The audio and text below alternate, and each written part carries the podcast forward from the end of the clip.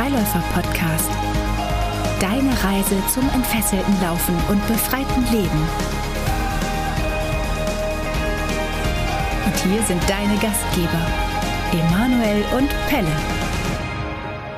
Achtung, Achtung, Achtung, das ist nur eine Übung. Es geht heute um Übungen.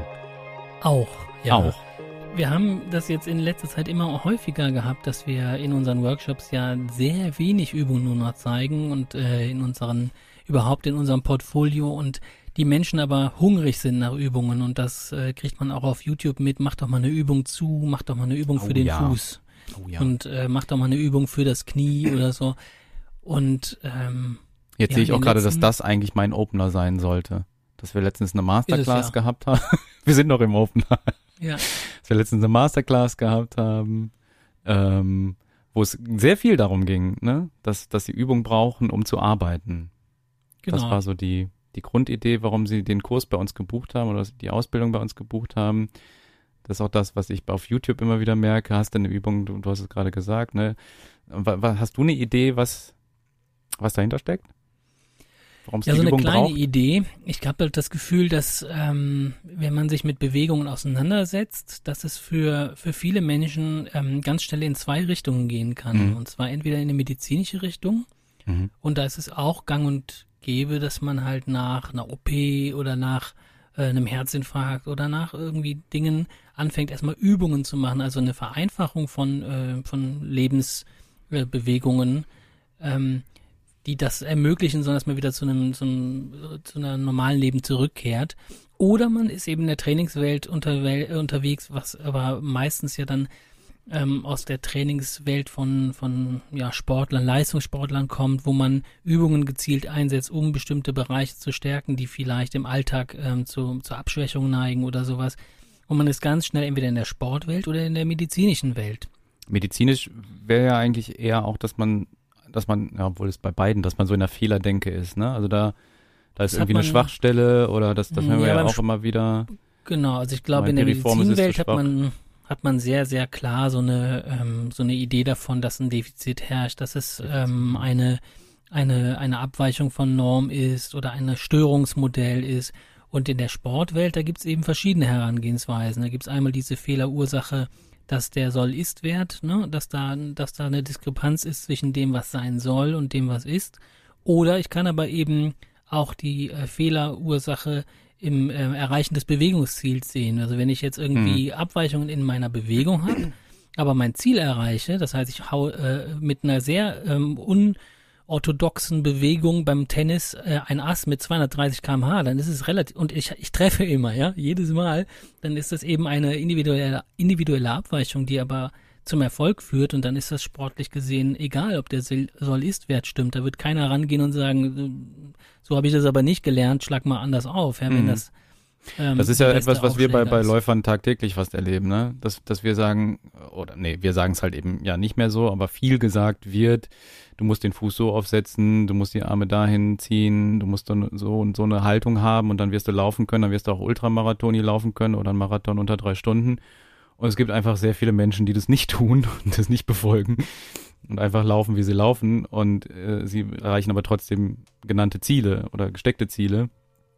Und denen ist es dann einfach egal, oft, wie sie, wie sie dabei aussehen oder wie sie die Arme führen. Und ähm, dann gibt's Oder halt, sind im besten Fall glücklich sogar damit, ne? Das heißt, Ja, äh, ein ganz wichtiger, äh, Ja. Ja, glaube ich, ja. Indikator, macht mir das Spaß, was ich da tue. Und ich hatte Menschen, die sind mit, ähm, was für Barfußläufer immer, immer irgendwie schwer vorstellbar ist, mit einem gesprengten, gedämpften, ähm, stabilisierenden Schuh, ähm, Mhm. sind 50 Marathons äh, gelaufen und sind 60 Jahre alt und haben keine Kniearthrose oder irgendwie sowas. Und dann gibt denen natürlich das, was sie da getan haben, in irgendeiner Weise recht. Ja. Und da ist es dann schwer zu sagen, äh, zieh doch die Schuhe aus, das ist viel gesünder und beweg dich so und derjenige ist innerhalb von kürzester Zeit verletzt. Und das Mhm. ist einfach, da muss man einfach sagen, change, not, äh, never change a running system. Wenn es eben gut läuft, ne, und ähm, da mu- muss es eben auch keine Übung geben, sondern derjenige hat sein, hat, hat seine Übung schon hat gefunden. geübt. Ja. Und, genau. Ich habe immer das Gefühl, Übungen ähm, geben sowohl Trainern, Coaches als auch den, den Coaches, den Probanden Sicherheit. Also so, sobald man eine Übung an der Hand hat oder in unserem Fall dann oft am Fuß hat, dann bin ich auf der sicheren Seite. Dann habe ich was, womit ich arbeiten kann, wo man sich auch gut drauf einigen kann. Also wenn du eine Übung für mich hast, die mich dann entsprechend zu einem Ziel führt, dann, dann bin ich da schon mal gut aufgestellt und der Trainer selber kann halt auch gut seine Übungen verkaufen. Ich habe mich, also da sind, das ist so ein bisschen das, was wir in der letzten Masterclass hatten, ne, mit unseren Teilnehmern, ähm, dass man halt das Gefühl hat, dass die Übung selber der Wert ist als Trainer, Coach. So habe ich auch angefangen. Das habe ich auch jahrelang gemacht und ich habe auch jahrelang Übungen nicht nach außen kommuniziert. Oder haben wir beide, glaube ich, ja gemacht. Ne? Wir haben immer gesagt, so, oh, die Übung keine Fotos von machen oder so. Nicht, dass die da draußen wahrgenommen wird oder auf YouTube äh, die zurückgehalten und gesagt, nee, die, also das ist, das ist so eine krass geile Übung, die können wir nicht zeigen. Ähm, weil wir dachten, dass es unseren Wert ausmacht als Trainer, Coach, dass wir da so, so Spezial-Kniffelübungen herausgefunden haben, die jeden Läufer sofort in die, in die Top-Position bringt. Und das ist, glaube ich, ein Learning, das wir in den letzten Jahren hatten, dass das einfach, dass es einfach egal Bullshit ist. Bullshit, ja, sagen wir mal so, ne? Und dass, dass ähm, wir als Trainer, Coaches, das, die den Wert in uns tragen und nicht in, in der Übung. Und ich merke, dass das eine, diese Loslösung von den Übungen unglaublich frei macht und, und Last von mir nimmt. Weil ich eben. Ja, ja also bei mir war es wie ähnlich bei dir ja auch eher erstmal ähm, eine Befreiung, dass es nicht um mich geht, mhm. ne? Dass wenn ich jetzt jemanden sehe, äh, mit dem ich trainiere und äh, oder den ich trainieren soll, dass es nicht darum geht, dass ich ihm irgendwas an die Hand geben kann und dass ich dabei glänze, indem er dann durch ein Erfolgserlebnis genau. hat, sondern dass es viel eher so ist, dass man sagt, dass man eher doch mal hinterfragt, äh, warum möchtest du das eigentlich alles? Mhm. Also was ist so dein dein Why? Was ist dein Warum? Warum tust du das, was du mhm. tust? Und ähm, da gab es nicht wenige, die, die dann sagten, ja, ich will jetzt einen Halbmarathon unter zwei Stunden laufen, wo ich dann einfach erstmal frage, warum? Ja, weil, und dann habe ich nochmal gefragt, warum das und warum das, also ein paar Warum-Schleifen gesetzt und dann hat derjenige gesagt, nee, mache ich doch nicht.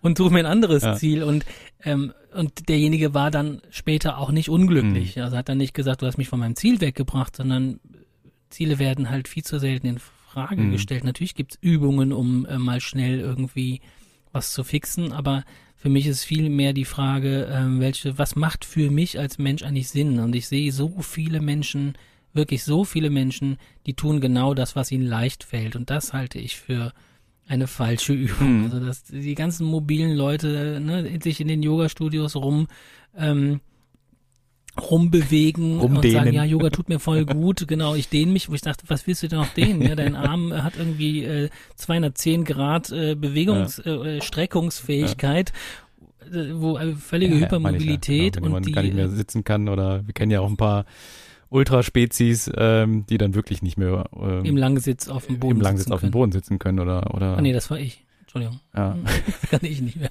Ich habe aber vielleicht können wir auch nochmal anders reingehen. Ähm, wir, also wir machen ja nach wie vor auch trotzdem Übungen. Ne? Ist ja nicht so, dass wir, also wir machen ja Seminare. Ja, aber ausgewählt.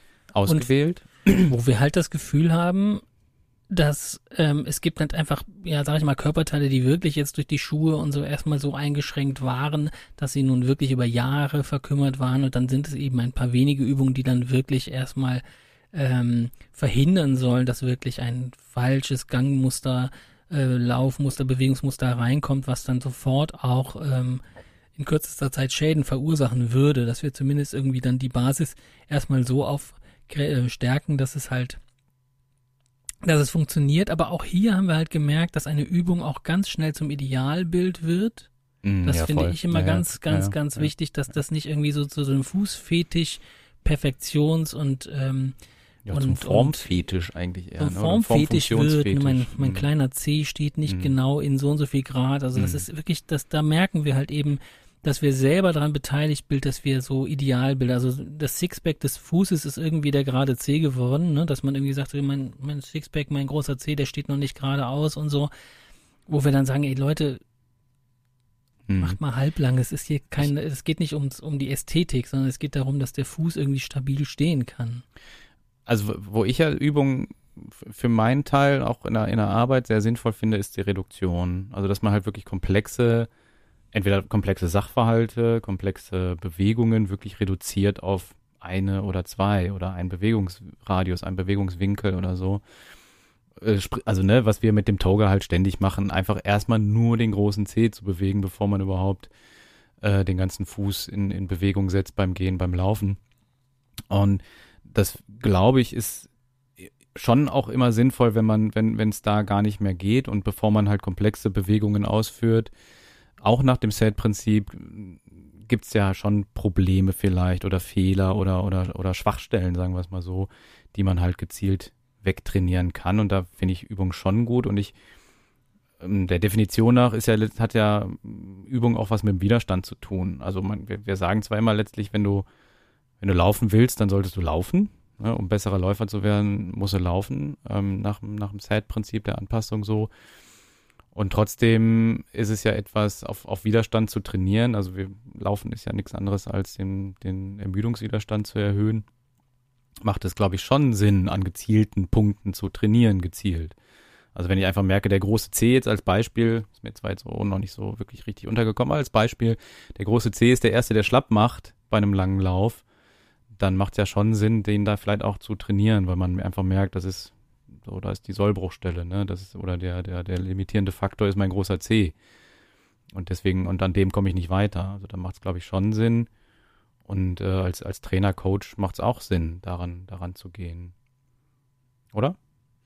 Ja, wenn ich mein, wenn ich von meinem Ziel nicht abrücken kann, ne, mein Ziel nicht anpassen kann. Also wenn ich mein Ziel anpasse. Du meinst, dass ich mein Ziel erstmal reduziere beim Naja, dass ich den großen C benutze, ist jetzt als Beispiel, ich habe es auch noch ja, erlebt, dass der große C schlapp macht, aber ja. äh, wenn ich jetzt irgendwie sage, okay, mein großer C macht da schlapp, dann gehe ich eben nicht äh, über diese Grenze drüber, sondern ich trainiere mich von unten auf, indem ich das ähm, ja sukzessive erhöhe und aber eben erstmal in dem Bereich bleibe, wo ich das kann. Ne? Naja, aber das, wenn ich, wenn ich jetzt wirklich, also wenn ich jetzt wirklich merke, der große C ist es und ich könnte im Prinzip weiterlaufen ja, dann macht es doch schon Sinn, da ranzugehen. Ja, ja, klar. Also natürlich kann ich sagen, okay, dann laufe ich bis daran und trainiere daran. Aber ich, also jetzt einfach zu sagen, Übung raus, weil Übungen sind sinnfrei, finde ich dann auch Quatsch. Fragen wir doch den Experten. Fragen wir doch den Experten. Freigast. Wir haben heute einen Gast eingeladen und äh, dieser Gast ist äh, sehr bewandert in der Trainingswelt und ähm, zwar haben wir Patrick Meinert zu Gast. Der Patrick hat, ähm, kann er gleich selber noch ein bisschen erzählen, aber er hat eigentlich Psychologie erstmal, glaube ich, zuerst äh, studiert und dann äh, Sportwissenschaften studiert und ähm, ist mehrfacher Autor. Hat äh, zuletzt, ich glaube, ich weiß nicht, ob es gerade rausgekommen ist, Königin Kniebeuge geschrieben und das, das für mich wirklich peinliche oder also es ist immer noch so ein bisschen peinlich für mich, wenn ich drüber reden muss oder so, aber ich habe dann, ähm, ich habe den Patrick kennengelernt und zwar das allererste Mal in Fürth oder Erlangen, ich kann mich nicht mehr genau erinnern. Da war ähm, ein Workshop von, ich glaube, Pure Emotion hieß es. Und ich hatte da mit Vivo Barefoot, mit der Schuhmarke, hatten wir dann Stand. Ich war mit meinem Kollegen Falco da und wir haben dann irgendwie äh, den zwei Gästen, die am Tag gefragt haben, ähm, was über die Schuhe erzählt. Und irgendwann kam Patrick in Begleitung äh, die Tür rein und ähm, guckte auch nach den Schuhen und habe ich gesagt, ja, hier äh, Barfußschuhe und so. Der hatte aber schon welche an von einer Konkurrenzfirma. Und ähm, ich sag hier Barfußschuhe und so weiter. Was man aber da beherrschen sollte, wäre die tiefe Hocke, weil die ist ganz wichtig fürs Sprunggelenk und so weiter. Und dann hockte der sich hin und machte irgendwie in der Hocke Bewegungen, die ich so noch nicht gesehen hatte. Das geht. Und, und er meinte dann einfach nur so, ja, nee, Hocke kenne ich schon so ein bisschen. Und dann habe ich den später mal gegoogelt und so und habe dann gesehen, okay, das war der Patrick. Und der Patrick ist irgendwie ein äh, doch sehr ausgewiesener Experte für die tiefe Hocke auch zu der Zeit schon gewesen und ähm, Bewegungsprofi und hat äh, The Camp, eine, ein Summit für Fitnesstrainer und so weiter geleitet. Da habe ich dann gedacht, boah, wie peinlich, dass ich ihm irgendwas von der tiefen Hocke erzähle und habe da irgendwie den Hocke-Experten Deutschlands äh, vor mir sitzen gehabt. Und mit diesen Worten herzlich willkommen, Patrick, hier bei uns im Freiläufer-Podcast. Schön, dass du da bist. Hallo ihr beiden. Also, also Hocke, Hock-Experte, das hört sich echt an, als ob ich echt wirklich ein Experte für die Toilette wäre. Aber das ist schon mal eine ziemlich coole Einführung gewesen. Danke. Ja, weiß ich ja nicht. Kann, kannst du auch noch gerne was darüber erzählen, wenn, wenn wir dich da äh, als Toilettenexperte Toiletten entlarvt haben. Ja, also ich, ich glaube, ich glaube schon, dass ich, äh, ich sage mal, ich habe genetische Vorteile. Ne? Also das sind ja so die, die Anatomie, die ich habe, Hüfte und Sprunggelenk, mit der bin ich mehr oder weniger aufgewachsen. Also die habe ich von Geburt an. Ach so. Ähm, Ach so. Ja, tut mir oh, leid. Also das ist jetzt äh, nicht wirklich, ja gut, man erarbeitet sich natürlich auch manche Dinge, aber die genetischen Faktoren, die anatomischen, biomechanischen Faktoren, die sind mehr oder weniger gegeben und äh, da kann man jetzt auch nicht viel verändern. Hm. Das heißt, mit meinem polnischen Becken kann ich da jetzt auch kann ich einpacken, einfach auch. Äh, einmal, polnisches Becken ist eigentlich das Beste. Also wenn es so, um die ah, tiefe oh, Kniebeuge geht, ja, ja, also wenn du jetzt tatsächlich keltischen, sagst, keltischen Becken wollte ich sagen. Ja, ja, aha, ja. jetzt auf einmal, natürlich. Polen und Kelten, alles das Gleiche, ja, also völlig egal. ähm, ja, also gerade natürlich die, die Slawen, egal ob Rumänien, Ungarn oder Polen, die haben natürlich eine Hüftanatomie, die ist natürlich prädestiniert für die aha. tiefe Hocke oder für die Kniebeuge. Und wenn du dir natürlich die Skandinaven anguckst, du siehst selten Skandinaven, die gut im olympischen Gewicht Gewichtheben sind. Ja. Schau, und jetzt wollte ich, jetzt wollte ich mit Fachwissen glänzen und wollte mal irgendwas so polnisches, keltisches Becken sagen und direkt, direkt, direkt versappelt. Was war denn da zuerst da? Dieser Kosaken-Squad, also diese Tänze oder die Hüfte? Also die tanzen ja. alle so, die, ja, die Slaven, tanzen so, so unten auf dem können. Boden und machen die so. Oder sind die eher die Russen, ne? Ja, das sind eher die, äh, die Russen, ja. Stimmt. Hm. Patrick, der Emanuel, der hat zehn Fragen für oh, dich. Oh ja. Oh, okay. Zehn ich, befreiende ich bin, Fragen. Ja, Moment, ich gehe mal kurz in mich. Äh, ja, ich bin bereit. Patrick, konservativ oder progressiv? Ach, das, das war schon Frage, die Frage, ja. die erste, ja. Konservativ oder progressiv? Ähm, ich ich würde sagen, das hängt tatsächlich nee, nee, nee, nee, nee, oder davon Fragen. ab. Nee, also 50-50. 50-50. Entweder oder. Wie 50? Also ich muss, ich muss entweder, ich muss ja. tatsächlich sagen. Aus dem Bauch raus. Das ist ja echt. Auf, was, aus was dem Bauch raus. Auch wenn es 49 äh, zu 51 ist. Progressiv. Okay. Eishotel in Norwegen oder Luxus in Dubai? Norwegen. Burger King oder McDonald's? Meine Fresse, was sind das ja. denn für Fragen? Ja, ich, ich lache einfach, weil ich beides nicht bevorzugen würde. Also, wenn du mir die Pistole an den Kopf halten würdest, würde ich sagen so Mac McDonalds. Rock oder Elektro? Rock.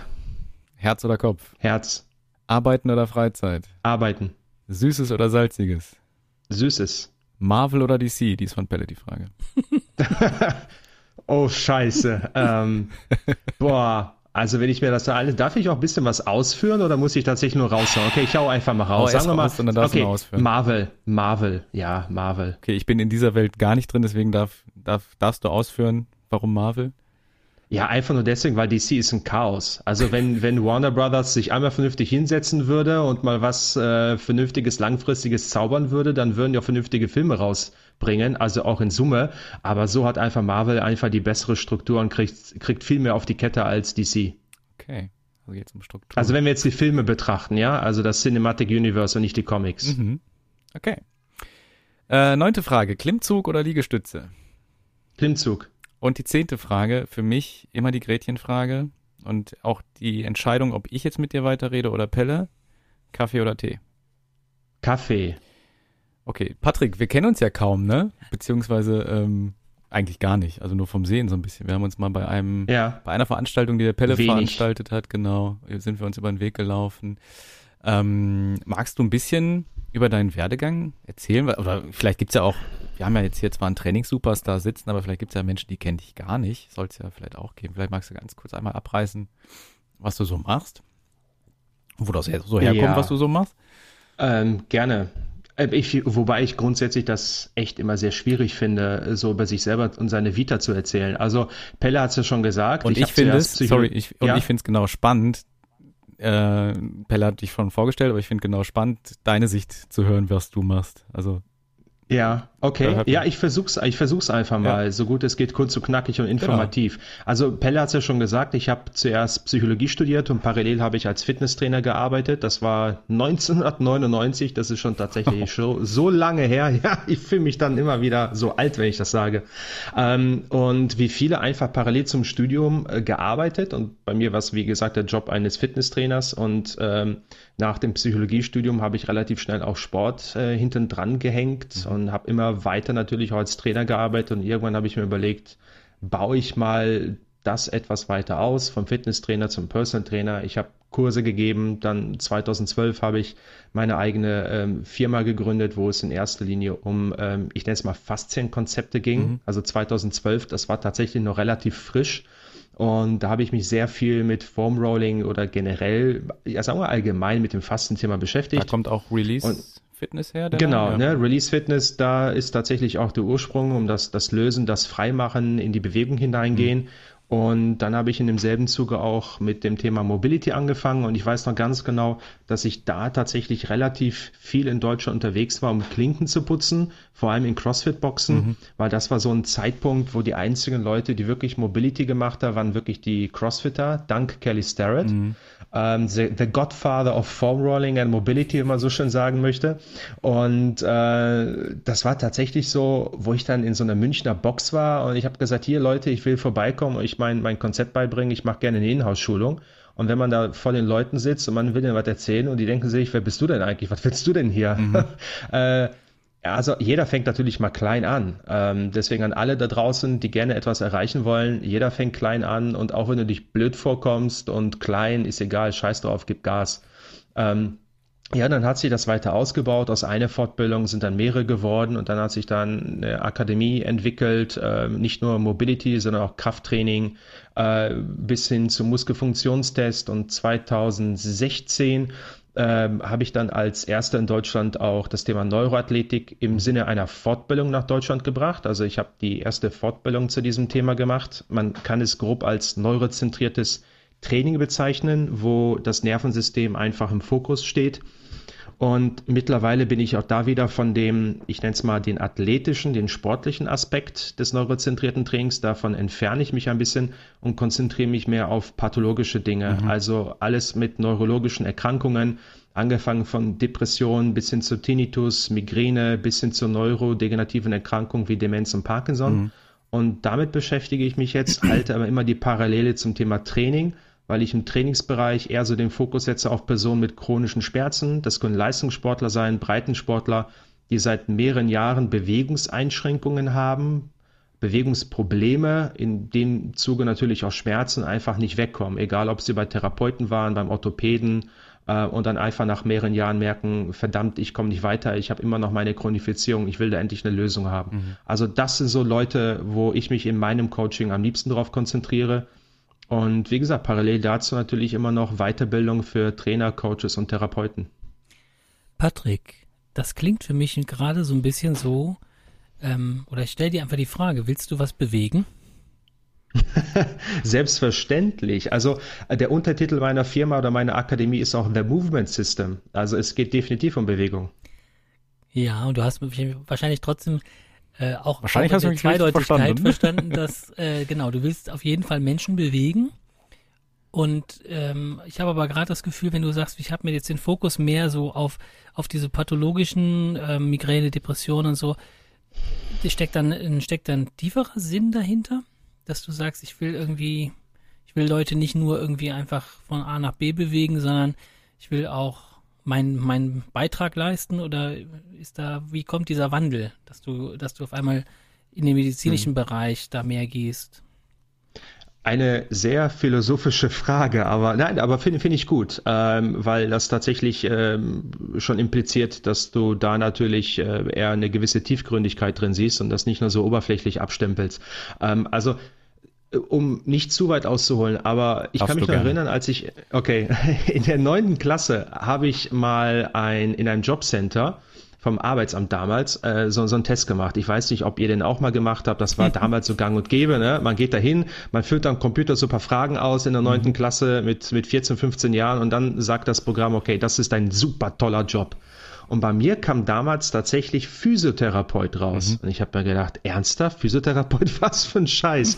und äh, ja, dann irgendwie bin ich dann doch in dem Bereich gelandet. Und ich glaube tatsächlich die Tatsache, dass ich erst Sport studiert habe, äh, beziehungsweise Psychologie und Sport, war bei mir immer die Verbindung, ähm, ja, auch wenn es ein bisschen äh, vielleicht komisch anhört, wirklich einfach äh, das, das körperliche ja. und der geistige Aspekt.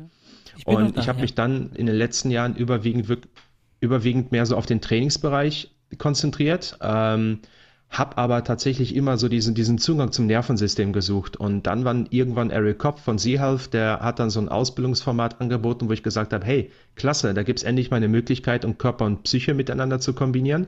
Und mittlerweile ist es so, wo ich das Gefühl habe, okay, auf der körperlichen Ebene habe ich mehr oder weniger alles abgegrast. Ne? Mhm. Ähm, da gibt es nicht mehr so die Probleme, die mich wirklich interessieren. Und wenn es jetzt um den psychologischen oder neurologischen Bereich geht, dann ist einfach nach oben, da ist noch so viel zu holen. Du hast einfach so viele Erkrankungen, die auf dem Vormarsch sind, zum Beispiel Alzheimer, wo du nicht einfach sagen kannst, mach Übung A und B und dann legt sich das. Es ist einfach viel komplexer. Es, ja, es bewegt nicht nur mich, sondern es bewegt auch viele Menschen, teilweise im Positiven, teilweise im Negativen. Und da merke ich einfach, dass da für mich auch noch viel mehr Raum ist, nicht nur andere zu bewegen, sondern tatsächlich auch mich hinzubewegen ich hab dich ja, Patrick, ich, ich kenne dich ja wirklich eher so aus dem Internet und habe so ein paar, kenn, kenn ein paar Videos von dir. Ich glaube, da gibt's ein YouTube-Video, wo du in der CrossFit-Box arbeitest und, und Olympic Lift, glaube ich, irgendwie optimierst oder zumindest in der, in der Hocke irgendwie arbeitest äh, mit neuroathletischen Geschichten. Und da habe ich mir schon immer auch so die Frage gestellt, was einen als Trainer, Coach daran fasziniert, so das ich sage jetzt mal ein bisschen überspitzt, so das Letzte rauszuholen oder dass man halt wirklich noch ein paar Kilo mehr äh, stemmen kann und so. Also diesen, diese, dieses letzte Quäntchen so bei, bei Sportlern da noch zu optimieren. Was, was hat dich da so fasziniert dran? Oder tut es dich vielleicht auch immer noch, da, die, die Arbeit? Also ich muss tatsächlich sagen, dass mittlerweile geht es mir ähm, persönlich viel weniger um die Performance, ja. sondern wirklich eigentlich mehr bei den Menschen gewisse Handbremsen zu lösen. Mhm. Also Bewegungsoptimierung kann tatsächlich, also eine kleine Bewegungsoptimierung kann tatsächlich einen Unterschied machen zwischen komplett schmerzfrei oder maximale Schmerzen. Und äh, das ist tatsächlich wirklich eine Gratwanderung. Also ich habe einfach die Erfahrung gemacht, dass du mit Kleinigkeiten sehr, sehr viel verändern kannst.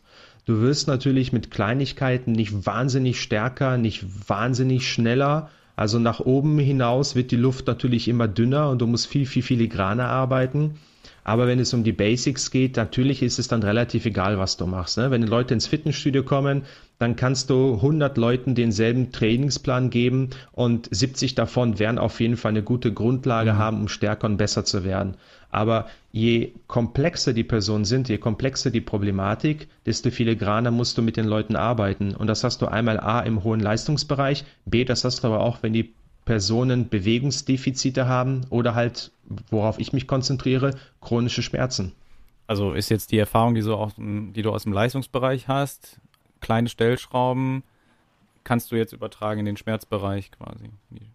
Ja, weil das, das Training ist relativ gleich. Mhm. Also ähm, manche Leute behaupten, dafür, da gibt es auch Studien, die das untermalen, mhm. dass sich sozusagen auf einen Wettkampf vorzubereiten, also dieses, dieses Leistungsniveau, was du brauchst, die Intensität und Disziplin, ist gleichzusetzen mit die mit der Entchronifizierung eines Patienten. Mhm. Und viele Leute denken, okay, ich habe seit Jahren chronische Schmerzen, alles klar, ich mache ein, zwei Übungen und dann ist die Sache gegessen und ich komme raus aus der Chronifizierung. Nee, ganz, ganz im Gegenteil. Die Arbeit aus Schmerzen rauszukommen, wie genauso auch die Arbeit nach einem Schlaganfall zum Beispiel, mhm. ist fast genauso intensiv wie für Leistungssportler, sich auf einen Wettkampf vorzubereiten. Mhm.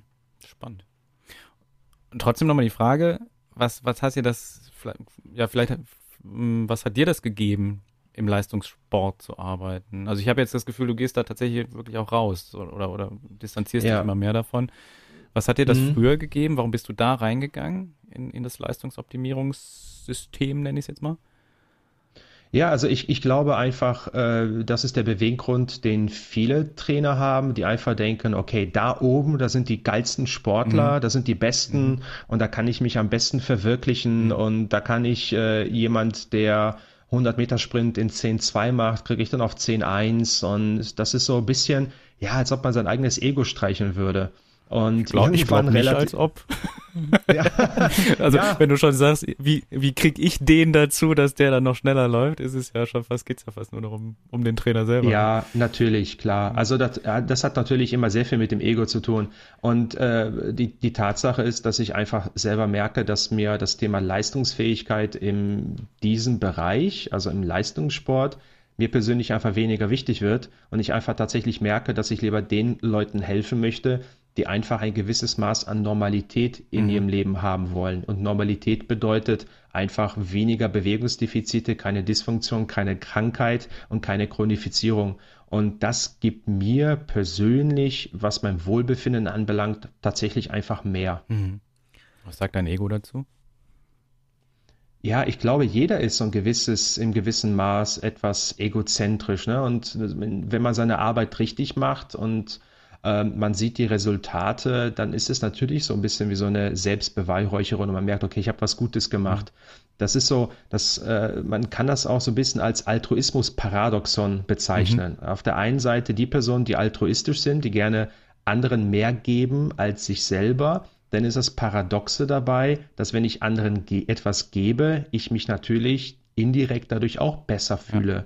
Und deswegen ist jedes altruistisches Verhalten in seiner Natur auch ähm, auch ein Stück weit auch egoistisch. Mhm. Aber nichtsdestotrotz, ich profitiere davon und andere profitieren ja. vielleicht sogar noch mehr davon. Ja. Also es ist für mich eine geniale Win-Win-Situation. Ja. Absolut. Ich ähm, habe das öfter in der Pflege erlebt, wo sehr viel altruistische waren und da hatten wir eine ähm, Supervision mal durch unseren ähm, durch den Seelsorger da, der hat das irgendwie noch da gemacht. Das war eigentlich nicht so ganz cool, weil er eigentlich zum Haus gehörte. Aber der hatte Supervision gemacht und dann ging es eben darum, ja, dass die, dass die Pflege, dass die alle so altruistisch sein und sich selbst vergessen. Und er sagte dann, das weiß ich noch, ja, Gott sei Dank ist das so. Mhm. Und ich habe dann gesagt, wieso Gott sei Dank? Er meinte, ja, wo kämen wir denn sonst hin? Mhm. Ja, wenn, wenn es die nicht noch gibt, die dann irgendwie äh, eine Triebfeder haben, ähm, zwar sich selber damit auch was Gutes zu tun, aber immer noch ähm, immer noch der Welt auf jeden Fall etwas Gutes tun. Wenn wir die nicht hätten, dann, äh, dann würde es alles vor die Hunde gehen. Ne? Also das muss man ja auch so sagen. Also Altruismus, auch wenn er, auch wenn er egoistisch dabei ist, äh, tut wahrscheinlich mehr Gutes als Schlechtes. Ne? Oder wie irgendwie in einem Film mal gesagt wurde, selbst der korrupteste Cop regelt immer noch, ist immer noch zu 95 Prozent seiner Zeit seinen Job gut. Also das macht, ist natürlich äh, ein anderes Beispiel. Wir sind ja beim, als Läufer eher also bei uns als in der Schule, in der Barefoot Academy eher im extensiven Bereich unterwegs. Eher ähm, schauen wir, dass wir ein langes und langsames Laufen propagieren, dass wir sagen, komm erstmal überhaupt dahin, dich wieder an diese Bewegungsform Laufen zu gewöhnen, bevor du überhaupt an sportliche Aspekte denkst.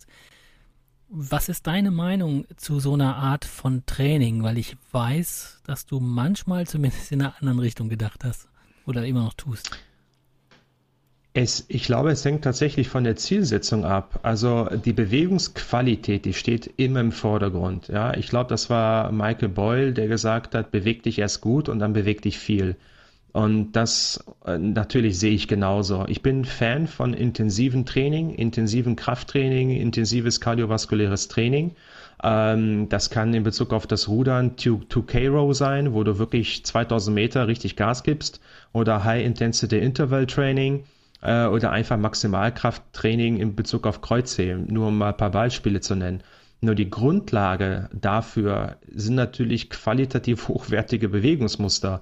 Und ich würde niemals auf die Idee kommen, jemanden zu sagen, weißt du was, ja, Sprint ist mit das beste kardiovaskuläre Training, mit das beste Krafttraining für die Beine. Also such dir mal irgendwo Laufschuhe unterzeichnet von Usain Bolt und mach mal 100 Meter Sprint. Das würden die meisten natürlich nicht überleben. Ja, natürlich kann Sprint. Also überleben sehr, sehr hoffe ich schon. Ja, ja, du weißt, wie ich das meine. Ja. Und äh, es kann natürlich, äh, ist das mit Sicherheit eine gute Idee. Ja, genauso wie viele sagen, ja, die beste Übung für die Beine ist eine tiefe Kniebeuge. Wenn du aber die Grundlage dafür nicht hast, und das kann entweder, wie gesagt, deine Hüftanatomie in Bezug auf die Kniebeuge sein oder äh, die Struktur deiner Fußsohle, die Kraft deiner Fuß-Unterschenkelmuskulatur, dann komme ich niemals auf die Idee zu sagen, alles klar, du musst hochintensives Training machen. Also man muss immer schauen, was ist das Ziel, was ich habe, wenn es um die Übungsauswahl geht? Und dann natürlich die Frage, für wen? Und äh, wenn ich da Liesje Müller habe, die sich kaum bewegt, dann wird natürlich intensive, intensives Sprinttraining nicht das erste Mittel der Wahl sein. Und dann ist natürlich die Aufforderung, alles klar, beweg dich erstmal viel oder such die richtige Technik für dich bau die aus durch halt ein hohes Volumen und eine hohe Frequenz und dann können wir uns immer noch darüber unterhalten, wie es dann ist, in das Sprinttraining überzugehen. Jetzt haben wir aber ja Menschen bei uns, die tatsächlich häufig einfach nicht mehr spazieren gehen können. Also es sind ja gar nicht immer sportliche Bewegungen, die uns da ähm, fehlen in der in der Barfußwelt, sondern es sind wirklich einfache Bewegungen, dass dass sie sagen, ich habe jetzt sofort Metatarsalgien, äh, wenn ich spazieren gehe, wo wir natürlich am Fuß arbeiten. Aber natürlich ähm, ist Spazierengehen jetzt nichts irgendwie was was per se ja eigentlich irgendwie gefährlich wirkt. Aber auch da würdest du sagen, erstmal ähm, muss die Qualität des Spazierens eben so gut sein, dass ich da die, die, die Intensität erst erhöhen kann, wenn ich, wenn ich weiß, das ist ein hervorragender Spaziergänger. Also im Prinzip, wir können es ja noch weiter runterschrauben. Also gehen wir jetzt davon aus, wir haben jetzt tatsächlich jemand, der nicht beschwerdefrei gehen oder laufen kann dann gucke ich natürlich da sogar verstärkt nach neurologischen Faktoren. Und deswegen mache ich bei 99 Prozent meiner Kunden mache ich eine Ganganalyse, mhm. unabhängig davon, ob das Training irgendetwas mit dem Gangbild zu tun hat. Weil anhand das, also das Gehen ist ja wirklich das fundamentale Bewegungsmuster. Äh, ich sage selber nicht krabbeln, nicht klettern, nein, das Gehen, weil wir Menschen, ja, natürlich gehört das Krabbeln zu unserer Entwicklung, aber als erwachsener Mensch krabbeln wir nicht mehr. Das ist einfach, das gehört, das gehört zur frühkindlichen Entwicklung, das haben wir irgendwann mal ge gekonnt, aber es ist nicht mehr so essentiell wie einfach der aufrechte Gang. Das ist genauso wie gewisse primitive Reflexe, die wir als Kleinkind haben, die wir natürlich aber dann verlernen, weil das auch ebenfalls Teil der Entwicklung ist. Und deswegen ist also der primär, ne? Dann Zum Beispiel, genau, ja. Äh, deswegen, also unsere fundamentale Bewegungsform ist der Gang. Und wenn ich natürlich Leute habe, die zum Beispiel sagen, weißt du was, ich verletze mich häufig immer am Fuß oder es ist zum Beispiel der linke Fuß, das linke Knie, die linke Hüfte, dann kann es mal sein, dass es dann weniger um biomechanische Faktoren geht, sondern wirklich um neuronale Faktoren. Also ich erlebe es immer wieder, dass Personen eher neurologische Probleme haben, die dazu führen, dass sie sich zum Beispiel in unteren Extremitäten immer wieder verletzen. Und ich habe das tatsächlich häufiger, dass ich dann mit den Leuten eher ein neurologisches Training ausführe und dann plötzlich merke, Moment mal, die Fersenbeschwerden, die gehen jetzt zurück, die Knieprobleme, die gehen zurück, obwohl die Füße überhaupt nicht trainiert werden. Mhm. Und deswegen habe ich tatsächlich bei diesen Leuten eher diesen neurologischen Ansatz. Und wenn wir dann noch gucken, wie viele Leute einen veränderten Gang haben, zum Beispiel durch eine ähm, Parkinson oder Parkinson-ähnliche Erkrankung. Ja, Parkinson ist natürlich schon sehr spezifisch, aber manche Leute entwickeln ja ein, man könnte sagen, Parkinson'sches Gangbild oder ein mhm. ataktisches Gangbild, wo es gewisse Bewegungsdefizite gibt. Und bevor dann oder bevor überhaupt diese neurologischen Symptome auffallen, ja, das Gangbild ist etwas, was sich sehr früh vor neurodegenerativen Erkrankungen verändert. Mhm. Und da macht es natürlich ebenfalls Sinn, eher zu gucken, welche Stellschrauben beeinflusse ich im Nervensystem, bevor ich nur auf der muskuloskeletalen Ebene arbeite. Was können die Ursachen, also es geht jetzt hier um so Dyskinesien, wenn ich mich nicht äh, aus meiner Ausbildung jetzt falsch ausdrücke, aber ich glaube, darum genau. geht es, Rigor Tremorakinese von Bewegungen, also dass da zackelige, also hakelige, sag mal, Zahnradphänomenbewegungen sind oder eben so Start-Stopp-Schwierigkeiten in der Bewegung und die auf einer sehr feinen, äh, wahrscheinlich einer sehr feinen Beobachtung bedürfen, ähm, wenn es jetzt noch kein Parkinson ist. Was sind die Ursachen dafür? Das kann tatsächlich alles möglich sein. Also ich arbeite aktuell sehr viel mit Personen, die eine Gehirnerschütterung hatten, äh, mhm. äh, Leute, die vestibuläre Probleme haben, also Gleichgewichtsprobleme, die zum Beispiel dazu neigen, immer eher in eine Seite abzudriften. Also wenn sie aufrecht stehen, dass die dazu tendieren, in eine bestimmte Richtung zu schwanken. Und wenn du jetzt zum Beispiel stehst, das kann jeder für sich zu Hause machen, sich einfach hinstellen, Füße geschlossen, die Arme über Kreuz vor der Brust verschränken. Ich nenne das immer so ein bisschen die Dracula-Position. Mhm. Äh, dann einfach mal die Augen zu schließen und dann ist vielleicht der Partner da, der dann guckt, wo schwankt man denn hin mit geschlossenen Augen? Mhm. Schwankt man eher gleichmäßig überall so ein bisschen oder hat man eine bestimmte Präferenz nach rechts, nach links, nach vorne und nach hinten? Und die Richtung, wo du hinschwankst, das ist eher der Bereich, wo du Stabilitätsdefizite hast. Heißt also, wenn ich jemanden habe, der im Stand mit geschlossenen Augen dazu neigt, verstärkt nach rechts zu schwanken, ganz leichte Bewegungen, dann ist die rechte Seite diejenige, die eher anfällig für Verletzungen ist. Und dann bringt es in dem Fall nicht zwingend etwas nur muskuskeletal zu arbeiten, weil dann ist zum Beispiel das vestibuläre System verantwortlich, also das Gleichgewichtsorgan. Es kann aber auch ein Verarbeitungsproblem sein. Und dann muss man tatsächlich schauen, wie arbeitet zum Beispiel die sensorische Integration. Das bedeutet, es ist ein Zusammenspiel zwischen, was für Informationen nehmen meine Fußsohlen wahr, ähm, wie funktioniert mein Gleichgewichtsorgan im Innenohr und wie steuert mein Kleinhirn die Feinmotorik. Mhm. Also das wären so die Aspekte, die ich zusammennehmen würde. Also im Prinzip, womit ich anfangen würde, wäre tatsächlich einfach mal zu gucken, wie gut nehmen meine Fußsohlen sensorische Informationen wahr. Ja, einfach zum Beispiel mit, mit einem äh, Taschentuch über meine Fußsohle, über den Fußrücken zu streicheln mit geschlossenen Augen, gucken, okay, wie ist meine Wahrnehmung zwischen links und rechts? Wie ist meine Kälteempfindung zwischen links und rechts? Wärmeempfindung, Unterschiede zwischen links und rechts? Oder auch ähm, so ein Pinwheel, was man in der Neurologie kennt, mhm. so ein bisschen wie die Sporen beim Reiten, wo man auch über den Fußrücken drüber streicht, um zu gucken, wie ist so ebenfalls meine Empfindung in Bezug auf spitz und stumpfe Gegenstände. Und wenn ich da schon merke, dass ich sensorische Unterschiede habe, dann deutet das schon darauf hin, dass ich auf der Seite, wo ich weniger empfinde, eher Probleme mit der Stabilität habe, was dazu führt, dass die Wahrscheinlichkeit, sich zu verletzen, einfach höher ist. Hochspannend, muss ja. ich sagen, Patrick, ja. wirklich hochspannend. Wenn ich mich an einen alten Spruch aus der aus, aus der Traumaklinik, in der ich gearbeitet habe, auch ähm, erinnere, dann war es, der Körper lebt in der Vergangenheit der Geist nicht unbedingt, ne? Der lebt auch schon mal da, aber der geht auch in die Zukunft, aber der Körper kann nicht in die Zukunft. Und alles, was auf den Körper so eingetroffen ist, wie auch eine Gehirnerschütterung, hinterlässt Spuren oder ähm, formt den Körper ja dann auch. Bist du sowas wie so ein Indiana Jones, dass du so ein Archäologe bist auch, dass du, also ist das, ist das für dich spannend, da so zu schauen, äh, was, was, was ist in der Vergangenheit in diesem Körper wohl geschehen? Also, dass du da so, dass sich das reizt? Ähm, also es ist ein sehr cooler Vergleich. Indiana Jones finde ich auf jeden Fall ziemlich cool. Ich habe mich, aber ehrlich gesagt, ich habe mich eher so, ja, ne, kann man. Kann man also Harrison Ford ist schon ja. cooler. Äh, ich habe mich tatsächlich äh, immer so ein bisschen als eine eher sympathischere Form von Dr. House gesehen. äh, der, äh, der war ja tatsächlich jemand, äh, der Di Diagnostiker war und wenn man tatsächlich keinen Befund hatte, hat er trotzdem versucht, die Ursache für, für die Leiden zu finden ähm, nur ich glaube, ich bin etwas sozialer als Dr. House unterwegs. Aber ansonsten ist es das, was mich interessiert. Also ich gucke tatsächlich eher bei den Leuten, wo die klassische Medizin sagen würde, okay, ja, wir haben jetzt keine Diagnose oder wir sehen jetzt kein Problem, aber die Personen sagen, Moment mal, ich habe trotzdem meine Schmerzen, mhm. ich habe trotzdem meine Gleichgewichtsstörung, ich habe trotzdem meine Verletzungen und ich kriege da irgendwie keine Lösung. Und das ist das, was mich persönlich am meisten interessiert. Spannend. Du hast vorhin äh, viel über Training ja auch gesprochen im Zusammenhang mit Sprinten etc. Wie trainiert denn oder wofür trainiert denn der Patrick?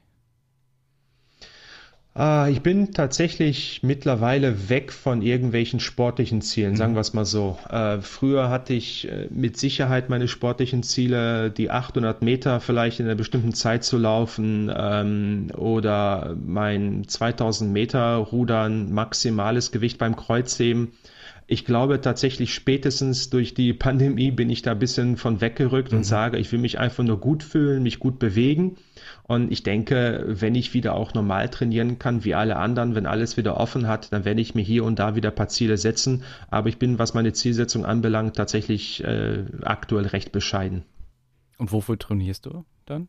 Also warum hörst du nicht komplett auf? Ich glaube, ja, also es geht natürlich ums Wohlbefinden. Auf der einen Seite ist natürlich die Prophylaxe. Ich möchte gerne gesund altern. Mhm. Also wenn ich sterbe, dann am liebsten, wenn ich einen Tag vorher vielleicht laufen war und ähm, ich will nicht mit 70 äh, ähm, im Rollstuhl sitzen, weil ich äh, mich nicht bewegen kann aufgrund von Lifestyle-Erkrankungen, dann lebe ich noch äh, medikamentös 30 weitere Jahre, da habe ich keinen Bock drauf. Also ich glaube, das ist so der primäre Aspekt. Mhm. Ich will mich gut fühlen, ich will mich äh, vielfältig bewegen können und der Wunsch nach Bewegung liegt ja ebenfalls in unserem Nervensystem. Also wir haben ja in erster Linie ein Gehirn, äh, damit wir uns bewegen, und ich glaube, das ist vielen nicht bewusst. Mhm. Unser Nervensystem ist auf Bewegung ausgerichtet, weil Bewegung bedeutet Überleben. Bewegung kann bedeuten, äh, vom Säbelzahntiger wegzurennen. Äh, Bewegung kann aber auch bedeuten, ähm, vielleicht ein Tier zu jagen. ja, natürlich als, als Veganer auch gerne in den Supermarkt gehen und sich ein paar Erbsen zu kaufen. Das ist egal. Aber in Bewegung liegt in unserer Natur. Und wir haben vielfältige Möglichkeiten, das auszuschöpfen. Und ähm, deswegen denke ich nicht viel darüber nach, sondern ich lasse einfach meinen ja, mein Trieb freien Lauf, wenn man so mhm. sagen möchte. Ich meine ja aus paläontologischer Sicht sind, ist der Homo sapiens dem Säbelzahntiger nie begegnet, kann das sein? Ja, das, ja, ich, trotzdem wird das immer ja, als, weiß, als ja. Ich habe sogar manchmal T-Rexe dabei, also wenn ich die vergleiche. Ja. Die gehören auch nicht zusammen. Ne? Alles gut, alles gut. Ähm, ja, ich finde das, ich finde das, ja. äh, wir hatten das im letzten Podcast, im vorletzten Podcast hat der Thorsten Hüttemeier das auch gesagt, der 160 Kilometer lief, ähm, dass er sagte, die Bewegungsqualität, die ist halt, oder die Qualität des Lebens durch Bewegung ist einfach eine höhere, als wenn man ein unbewegtes Leben führt. Dass man, ähm, ja, alle Dinge vielleicht ein bisschen anders wahrnimmt, ne? weil, da, weil Wahrnehmung auch einfach geschult wird. Und doch hast du ja gesagt, wenn ich jetzt sterbe, würde ich am liebsten Tag vorher noch einen Tag laufen gegangen sein. Das bewegt mich gerade. Ich habe das im letzten Podcast ja schon gesagt, dass mein Vater gerade gestorben ist. Und ähm, das bewegt mich auch, dass du das sagst. Und ich weiß aber nicht genau warum. Warum ist es, warum wünschen wir uns so lebendig zu sein die ganze Zeit und so bewegt mhm. zu sein? Also warum nicht, äh, warum wäre es dir nicht wichtiger, einen Tag vorher noch alle Batman-Filme nochmal. All, alle also, Eissorten der Welt warum, gegessen zu haben. Warum oder welche, welche, ja, das führt jetzt vielleicht zu nichts, aber was, was ist der, der, warum ist dieser Wunsch nach Bewegung da? Also, was, was passiert, wenn du dich bewegst? Was passiert äh, in deiner Gefühlswelt? Ja, wenn du das alleine neurologisch betrachtest, dann ist es natürlich so, dass Bewegung führt natürlich zur Ausschüttung von unterschiedlichen Hormonen und Neurotransmitter. Ja. Und das sind diejenigen, die uns das Gefühl von Wohlbefinden geben. Also Bewegung bedeutet, sich gut zu fühlen. Äh, Bewegung bedeutet die Ausschüttung von Endorphinen, von Dopamin, von, wie gesagt, anderen Stoffen, die uns dieses Glücksgefühl geben. Und ich glaube, wenn du das jetzt äh, mit einer bestimmten Distanz beim Laufen betrachten würdest, ich glaube, für viele Leute reicht es aus, einfach mal eine Stunde spazieren zu gehen und fühlen sich gut. Mhm. Wenn du eher 160 Kilometer läufst, dann hast du wirklich einen, einen Kick. Also das ist dann, glaube ich, schon eine extreme Variante. Und aber nichtsdestotrotz Bewegung, egal in welchem Maß, ist etwas, was uns ein gutes Gefühl schenkt. Und das bedeutet äh, auch hier wieder, wir brauchen dieses gute Gefühl, weil das hat etwas mit der Selbsterhaltung zu tun. Wenn Bewegung uns nicht dieses gute Gefühl geben würde, wird unser Nervensystem auch gar nicht darauf gepolt sein. Das heißt, wir brauchen dieses, dieses gute Gefühl. Das heißt, wir wollen dieses, dieses äh, ähm, äh, so Happiness Seeking. Ne? Das heißt, wir suchen ja immer wieder, okay, was kann ich machen, mich besser zu fühlen? Und wenn ich den ganzen Tag auf der Couch sitze, dann bekomme ich nicht dieses Glücksgefühl. Das ist, das ist hormonell und was die Neurotransmitter anbelangt, gar nicht umsetzbar. Ja, viele Schokolade gefehlt. sich vielleicht. Das mein, ja, mein Kopf natürlich. Ja, Schokolade geht natürlich, Binge-Watching geht, äh, aber nichtsdestotrotz, ja. ich bezweifle, dass Menschen, die sich nicht bewegen, dass die wirklich glücklich sein können, außer sie haben eine gute Ersatzdroge. Mhm. Ne? Das können natürlich andere Sachen sein, aber der Körper ist darauf ausgerichtet, wirklich diese Ausschüttung von Hormonen zu haben. Und wenn er die nicht bekommt, glaube ich tatsächlich, dass wir mittel- bis langfristig depressiv werden. Mhm. Das bedeutet, Bewegung ist eine Droge für dich. Ja, aber im positiven Sinne. Das heißt, im positiven Sinne? Welche? Das, was ich gerade meinte. Ne? Mhm. Genauso, wenn, wenn meine Freundin mir zum Geburtstag einen Kuchen backt, dann ist das auch eine Droge für mich, weil mhm. das äh, erzeugt natürlich eine Ausschüttung von Glückshormonen. Eine leckere Speise, egal ob Steak oder ein Kuchen, kann auch eine Art von Droge sein. Mhm. Und wir haben nun mal diese hormonelle Reaktion und das ist das, was Bewegung verursacht. Und deswegen positiv in dem Sinne, dass es keine negativen Auswirkungen auf meine Gesundheit hat ähm, nie oder gibt es Ausnahmen? Wann, wann wird Bewegung zur, zur Droge mit negativen Auswirkungen? Wann würdest du sagen, derjenige ist überdosiert? Also ich hatte auf jeden Fall also eine Zeit, Dosis wenn ich nicht, ja wenn Gift. ich natürlich. Mhm. Ja, also ich hatte auf jeden Fall eine Zeit, wenn ich, äh, wo ich wirklich jeden Tag trainieren musste. Und wenn ich nicht trainiert habe, dann bin ich richtig aggro geworden. Ich, äh, dann, das ist so, ich also betrachte das so als, wirklich schon so. Genau.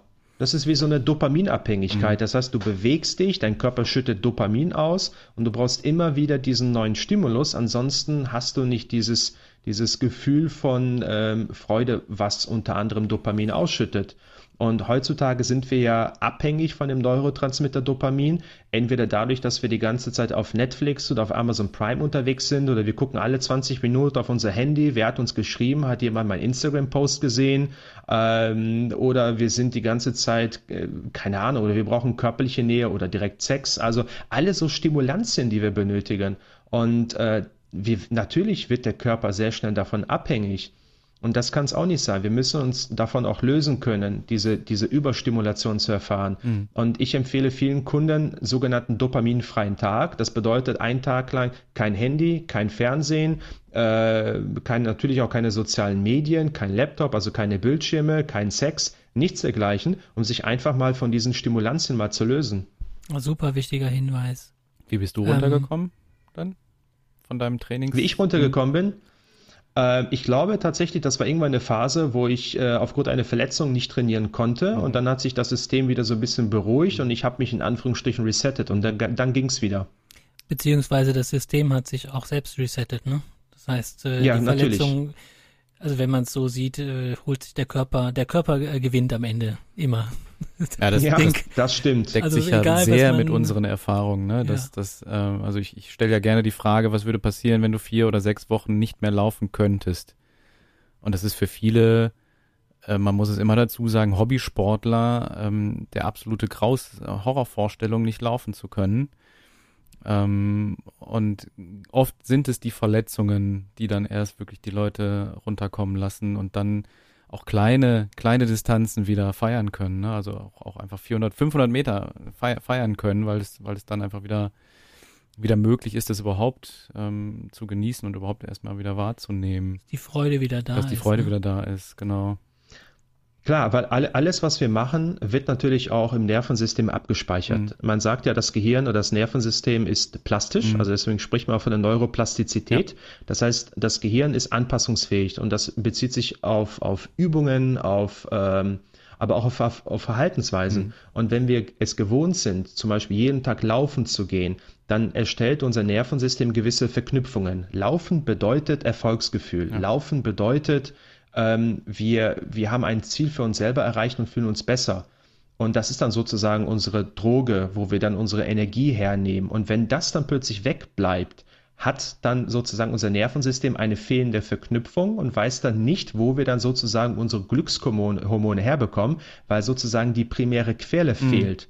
Und dann muss sich erst der Körper wieder umstellen, zu sagen, okay, es gibt noch andere Dinge außer Laufen, die ich dann ebenfalls machen kann um meine, meine Glückshormone herzubekommen. Mhm. Nichtsdestotrotz ist es ein Anpassungsprozess, der mindestens ein paar Wochen dauert, bis das Gehirn merkt, okay, alles klar, ist halb so wild, ich werde auch ohne Laufen zumindest kurz mal überleben können. Oder andere ja, Dinge wie ja. Krafttraining ja. oder Ernährung, genau das Gleiche. Gibt es noch etwas, Patrick, einfach so aus dem Gefühl, vielleicht hast du ja auch die erste Viertelstunde mitgehört, gibt es noch etwas, ähm, wo du sagen würdest, das würde ich irgendwie, das brennt mir auf der Seele, da will mein, mein Ego dem, der Welt da draußen noch was sagen und was mitgeben? Oder auch einfach deine, vielleicht hast du Lust, was mitzugeben noch? Ähm, zu den heute besprochenen Sachen, ist was offen geblieben? Ich fand relativ interessant, als ihr über das Thema Übungen oder Übungsfindung gesprochen habt. Und natürlich kenne ich das auch, dass ich sehr häufig nach Übungen gefragt werde, nach dem Motto, ich habe Problem A, welche Übung B gibt es denn dafür? Mhm. Und ich werde auch genauso natürlich auch in meinen Fortbildungen von Trainern gefragt, die sagen, Patrick, hier, ich habe einen Bandscheibenvorfall, welche Übung kann es geben? Oder ich habe Knieprobleme, welche Übung kann es geben? Und ähm, ich, ich merke einfach, Natürlich kann man Übungen raushauen, die sind aber genauso wie wenn du mit einer Schrotflinte auf einen Spatz schießt. Wenn du Glück hast, dann triffst du den Spatz. Ähm, aber häufig ist es so, es kommt sehr, sehr viel darauf an, was man tatsächlich ausprobiert. Also Übungen rauszusuchen bedeutet, ich nenne es immer so ein bisschen explorativ zu sein, den Körper so ein bisschen zu ergründen. Das soll sich nicht esoterisch anhören, aber häufig ist es so, es reicht nicht aus, einfach nur eine Übung zu machen, sondern es geht darum, tatsächlich eine Übung zu erleben. Mhm. Also einfach mal zu gucken, okay, wenn die Übung wirklich gut ist, dann geht es darum zu schauen, wie kann ich die Übung für mich ausführen? Gibt es Variationen? Wie fühlt sich die Übung an? Und das ist dann immer ein Weg. Ja? Und nicht nur, okay, ich mache die Übung und nach zehn Sekunden merke ich, ob mir die gut getan hat oder nicht. Da sage ich mal, nein, versuch die Übung erstmal zu machen, ergründe die, lerne die, werd qualitativ besser und dann wirst du irgendwann in Anführungsstrichen deine eigene Wahrheit finden, ob die Übung funktioniert oder nicht. Mhm. Finde ich äh, auch einen guten Hinweis. Äh, natürlich ist so eine Übung oder Übungen sind ja häufig auch Vereinfachungen von, von anderen Bewegungsabläufen oder, oder man nimmt die Komplexität raus und kann dadurch, sage ich mal, feiner reinspüren, so ne, sensorisch, was da passiert. Ähm, wir haben es halt häufig, äh, dass Menschen Übungen wollen, ohne dass überhaupt ein Problem da ist. Und das ist halt, das ist unser Problem, dass wir Leute sagen, wir brauchen jetzt noch Übungen. Wir sagen, ihr habt ja noch überhaupt keine Kunden. Und keine ja? Problemstellung. Und doch überhaupt kein Problem. Und dann ja. geht es darum, den Werkzeugkoffer irgendwie voll zu machen. Und da sagen wir eher, ähm, vor allen Dingen seid kreativ. Also wenn es, also ist es viel, viel wichtiger für uns, äh, mitzugeben, dass, dass man eben exploriert und zwar nicht nur, nicht nur eine Übung, sondern dass man auch ähm, eben schaut, was habe ich hier? Ich habe das Gehen, was, was wäre eine, ich kann den Arm dann da rausnehmen und sagen, ich übe jetzt mal nur mit dem Arm und und da kann man ja kreativ sein. Ne? Da muss man, ähm, die Übungen müssen nicht immer alle vorgegeben sein, wenn noch gar keine Fragestellung oder Problem da ist. Mhm. Aber ansonsten bin ich voll bei dir. Ich bin Kampfsportler ursprünglich und ähm, da geht es auch darum, oder ich kenne es von meiner Tochter, die war da mal mit beim, beim Aikido damals und die sagte dann irgendwie nach zweimal war sie da und hat sie gesagt, nee, Rollen brauche ich nicht mehr, kann ich schon. Dann habe ich gesagt, nee, anders so funktioniert Kampfsport nicht. Ja, aber wir haben, wir haben letztes Mal schon die ganze Zeit gerollt, habe ich gesagt, ja, und das wird jetzt so, wenn du fehlst, geht das 25 Jahre so weiter. Mhm. Und du wirst dich vervollkommnen können, ja, und ähm, eine Übung wirklich, wirklich äh, erleben, wie du es sagst, so schön. Ne? Das ist, sollte, vielleicht ist es, äh, ist eine das Übung ist ja auch, auch der Mikrokosmos leben. Ja, das ist ja auch was, mhm. also musste ich auch gerade dran denken, als du Patrick erleben gesagt hast wir merken ja auch immer mehr, dass so der Rahmen, in dem die Übungen stattfinden, ausgeübt werden oder angeleitet werden, auch ganz, ganz wichtig ist. Und ich ähm, habe jetzt so in der Online-Phase gemerkt, dass schon, also es funktioniert schon gut. Ich, ich weiß nicht, du hast ja auch online gearbeitet, glaube ich, oder tust es immer noch viel? Hm, Mache ich, genau. Also es funktioniert schon gut, auch Übungen anzuleiten. Und doch, denke ich, gibt es einfach viele Übungen, gerade bei uns in der, in der Läuferszene, die man auch dann gerne in der Gruppe macht und wo wir halt den Rahmen bilden, wo dann doch nochmal eine andere Tiefe drin ist, als wenn jetzt jemand zu Hause für sich Atemübungen macht, ist so in der Gruppe, mag, mag esoterisch sein, mag spirituell sein, aber da, da passiert dann doch auch echt nochmal auf einer Metaebene viel ähm, wo ich zumindest das Gefühl habe, dass viele Teilnehmer da einen großen Nutzen draus ziehen. Ähm, ich glaube, wir haben heute eine gute Übung gehabt und äh, wieder mal wieder mal was gelernt und darum geht's ja eigentlich in dem Podcast, dass der Pelle und ich was lernen hier und äh, uns so weiterbilden und weiterhin trainieren. Und wenn ihr mögt, ähm, dann könnt ihr natürlich mal gucken, was der Patrick so macht. Und wir haben natürlich in den Show Notes alles wissenswert und alles Informative von Patrick verlinkt zu seinen Profilen, zu seinen Plattformen. Du hast ja auch einen Podcast, den du jetzt wieder aktivieren willst, hast du gesagt, ne? Und wenn ihr uns weiterhin zuhören wollt, dann könnt ihr das gerne in 14 Tagen tun. Da gibt es die nächste Folge vom Freiläufer Podcast. Wir wünschen euch eine gute, gute Zeit bis dahin. Ich wünsche dir, Patrick, eine gute Zeit. Pelle, du wünschst mir eine gute Zeit. Ich wünsche dir eine gute Zeit. Wir wünschen uns alle eine gute Zeit. Macht's gut. Tschüss. Jetzt müsst ihr noch Tschüss sagen, ihr beiden. Danke Tschüss. euch. Tschüss.